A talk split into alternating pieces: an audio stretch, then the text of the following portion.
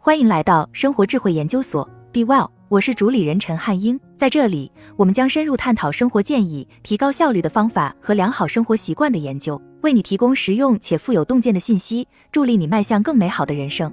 纽约时报健康栏目之前推出了一个七天快乐挑战，以帮助我们认真审视保持健康及幸福的关键因素。这篇文中跟大家分享了这一挑战的具体内容，建议你在参加这一挑战之前。认真评估自我社交联系的宽度与深度，希望对你有所启发。第一天，审视自己的关系网络。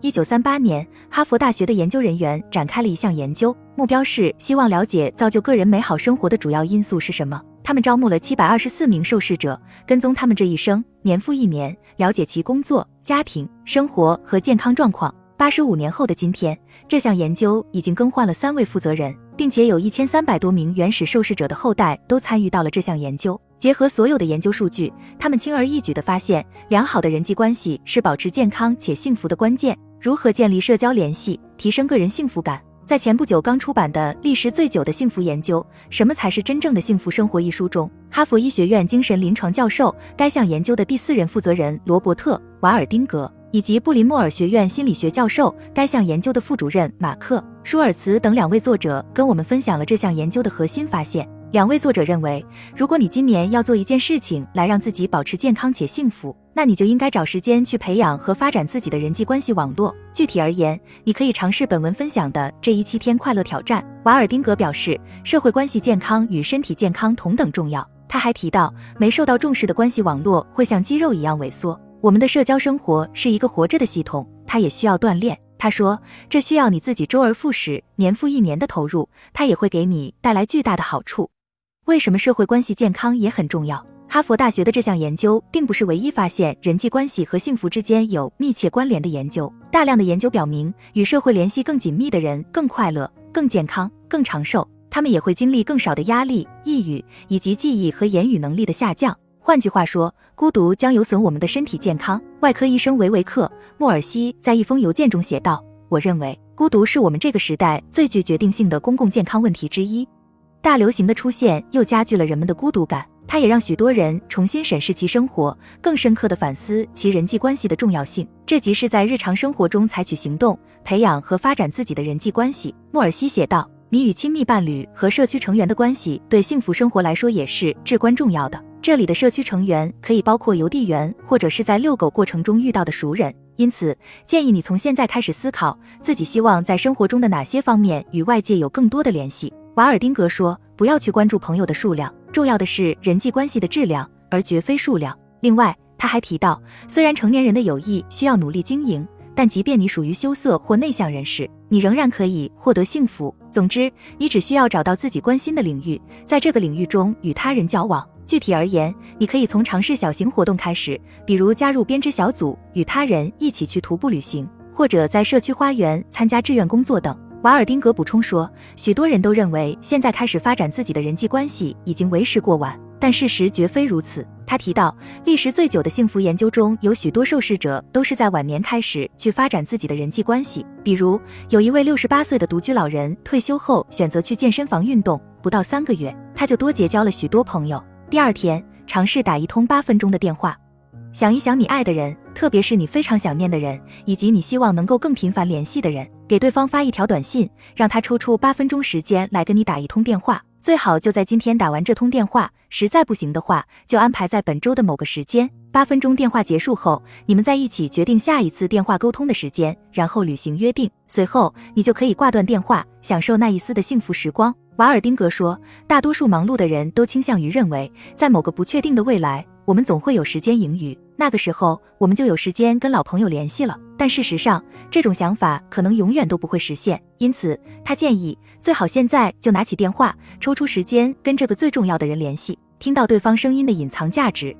来自纽约的心理治疗师克劳迪亚·格拉瑟穆森称，听到非常想念之人的声音，有助于调节我们的情绪。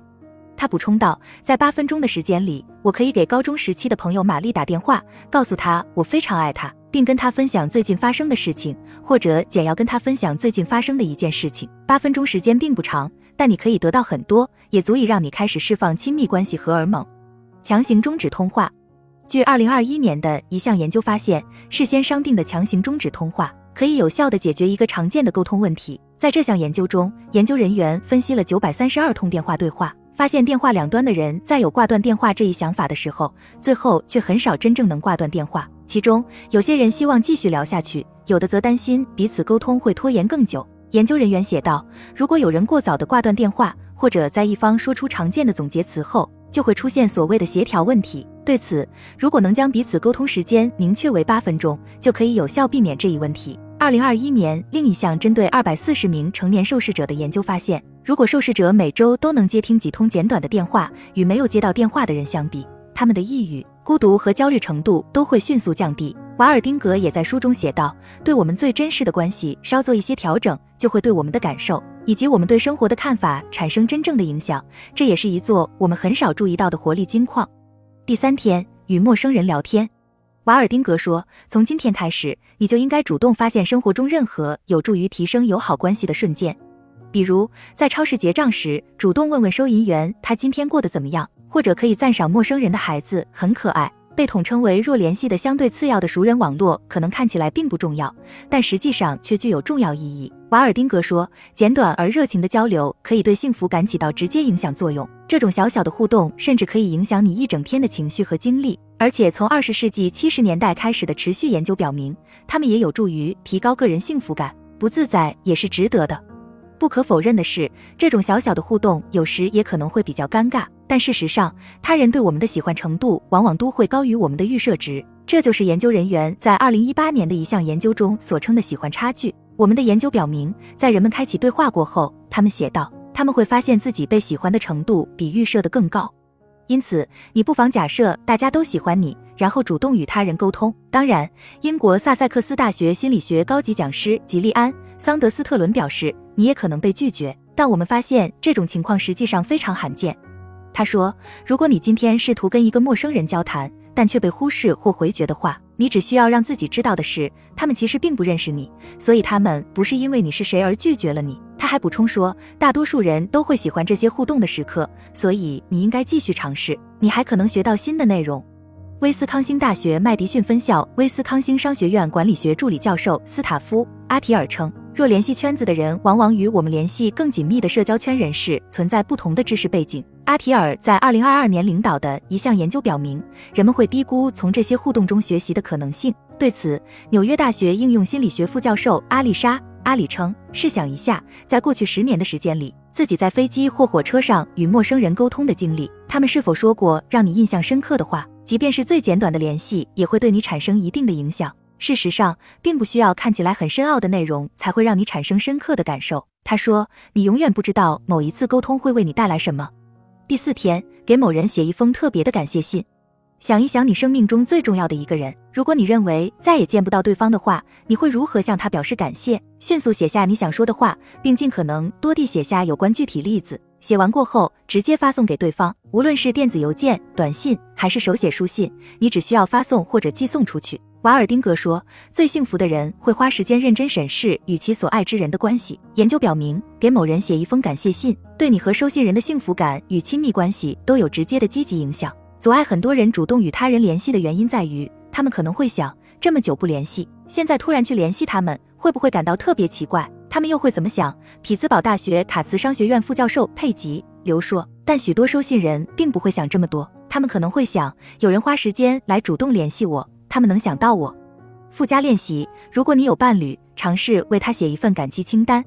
来自纽约市的心理学家，播客节目《亲爱的治疗师》主持人盖温奇也推荐了一项类似的练习，来加强伴侣之间的亲密关系。他建议伴侣双方应该写下十件你最欣赏对方做的事情，然后彼此向对方大声朗读你写下的内容。每读完清单上的一件事情，你都可以看看伴侣，用眼神与对方交流，同时分享自己在看到对方做出的各种回应后的感受与想法。最后再交换位置，让伴侣重复以上做法。关注伴侣的反应与动作，可以让你发现了解伴侣表现出来的真实和具体反应。温奇说，日常生活中，当我们忽视了这些情绪时，你可能就会错过大多数这些细微时刻。因此，你还可以提前写下一份反应清单，让自己熟悉并多关注这些反应。温奇还提到，据其专业经验，这种练习的好处可以持续好几个月，有的甚至长达数年。第五天，拉近与同事的距离。主动联系职场中结识的某个人，或者如果你还是学生的话，也可以联系你希望进一步了解的人。如果你已经退休，或者是专职在家带孩子的话，你也有可以联系的对象。你可以把职场理解为任何你经常会去的地方，比如某练习小组、某志愿活动组织，甚至是某个咖啡馆。具体而言，这里有以下四种建立新的职场联系的方式。对于你不认识的人，《友谊那些事儿》一书作者沙斯塔纳尔逊称，跟不认识的人建立职场友谊的最好方法，就是进一步了解对方在会议或小组环境中提到的事情。事情过后，你可以问对方：“你之前提到要参加的五公里比赛，现在有什么进展吗？”或者希望你女儿的病情已经有所好转。他写道。对于你希望进一步了解的人，邀请对方和你一道完成一些只需要几分钟的简单任务，同时可以跟对方说：“我需要捋一捋头脑，你愿意和我一起在周边走一走吗？”或者，就像来自佛罗里达的组织心理学家、高管教练吉娜·考克斯所建议的那样，真心赞美对方就可以了，但一定要具体，并且不是随便的赞美。如果你在居家办公，提前进入各种远程电话频道，在大家还没有正式谈论议题之前。与他人展开必要的沟通。瓦尔丁格建议，你可以赞赏同事在某个任务上的贡献，或者针对其摄像头中的某个有趣物品询问对方，或者了解在他们身后打瞌睡的宠物。此外，纳尔逊说，你也可以跟对方发信息，简单快速的聊一些事情。你可以说，你最开始是怎么入职这家公司的呢？可以跟我简单分享一下吗？他说，如果你是管理者、社会心理学家、最佳工作场景一书作者罗恩·弗里德曼建议。在会议开始之前，可以尝试一些破冰活动，问大家你第一份工作是做的什么，或者你收到过的最糟糕的建议是什么。这种练习往往都会为有益的自然建立创造条件。他说，许多管理者根本不会考虑与员工建立密切的联系，这并不是正确的做法。他补充说，第六天把社交计划写在日历上，一定要给自己制定社交计划，并通过日历提醒自己。如果你跟自己喜欢的人说你们应该在某个时候一起喝咖啡的话。那这个时候就应该是现在。特拉华大学心理和脑科学副教授菲利普·盖博称，就社交而言，许多人可能都会感觉不自在。对此，盖博建议你可以通过设定小目标的方式来激励自己外出社交。与其承诺在一个派对上玩至少三个小时，不如给自己半小时，利用这段时间和至少三个人聊天。当然，这个场景也不一定是在派对上。任何形式的面对面互动，尤其是可能还有利于未来进一步社交的互动，才是我们今天的目标所在。总有一个团体适合你。建立联系的有效方法之一就是加入定期聚会的团体，比如篮球小组。研究人员将这种与其他人的定期接触称为接近性，并表明彼此间的接近性越高，建立友谊的机会就越大。你也可以参加更有创意的活动，比如在社区花园参加翻土活动。或者参加猫狗保护组织的志愿活动，或者加入当地的步行俱乐部。二零一六年的一项研究发现，有多重团体认同的人，比如同时参加教会团体、兴趣小组或者运动小组的人，其幸福水平普遍更高。我们的研究表明，研究人员写道，多考虑自己的团体生活，甚至为了提高团体生活还会制定计划并付出行动的，将有助于提高一个人的整体幸福感。再内向也需要社交。据二零二零年的一项研究报告，即便是对于自认为内向的人士，密切的人际关系也能起到保护性的缓冲作用，防止社会脱节和情绪低落等问题。真格·兰尼曼是在线社区内向之家的创始人，也是即将出版的《敏感》一书的作者。他表示，内向型人士并不是反社会的，而是在有选择性的社交。安静内向性格的竞争力一书作者苏珊·凯恩也表示。内向型人士可以通过寻找激情而不是朋友来培养归属感。兰尼曼还称，内向型人士可以通过告诉自己率先行动，以示好意来唤起制定计划的决心，主动向对方发出信息，提一个问题或者约一场会。你可能会惊讶于对方对你主动行动而表示出的感激程度。第七天，全年都要保持幸福。现在我们掌握了提高社会关系健康的方法，接下来的重点就是如何坚持下去。对此，我和瓦尔丁格连同其他专家一道，为大家实现全年都保持幸福感这一目标提供了三种简单方法。第一，设定具体的人际关系目标。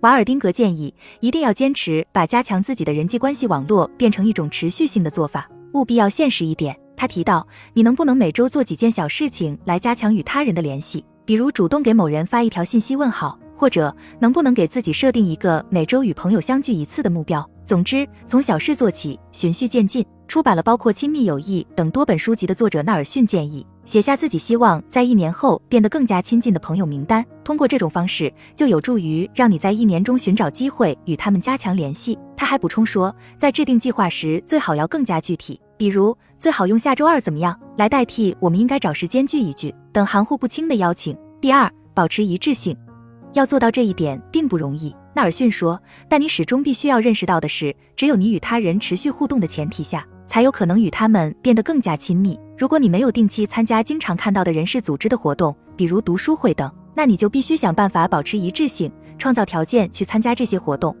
他还补充道，如果你不想办法创造出更多的共同经历和沟通对话的话，那你也很难与写在纸上那些人发展更友好的关系。瓦尔丁格还分享了一个有意思的发现。通过文章最开始提到的那项研究，他们一次又一次地发现，受试者与他人的人际关系总是因为没有受到重视而逐渐恶化。对此，瓦尔丁格说：“有意识地投入时间和精力去经营自己的人际关系网络，对个人的幸福感至关重要。与他人接触的频次与质量，就是评估幸福的两项主要因素。”他说：“以瓦尔丁格为例。”他每周五都会给跟他合著《历时最久的幸福研究》一书的作者舒尔茨打电话。我们经常谈论我们的研究内容，除此之外，我们也会谈论家庭、旅行和各种话题。我很珍惜这种沟通机会，也很期待以后的沟通。他补充说，于我而言也不例外。我已经决定把每周六都用来重点维护自己的人际关系，并制定接下来一周发展人际关系的具体计划。昨天我还联系了一位多年未见的老朋友，我们周三会打一通八分钟的电话，并计划在半个月后一起外出吃饭。第三，形成惯例。让习惯得以坚持下去的简单方法之一，就是将常见的活动变成一种惯例。加利福尼亚大学洛杉矶分校安德森商学院教授、《幸福时光》一书作者卡西·霍姆斯称，他的研究结果发现，对某些人来说，与爱人在餐桌上的日常相处所产生的幸福感，不亚于一次千载难逢的度假机会所带来的非凡体验。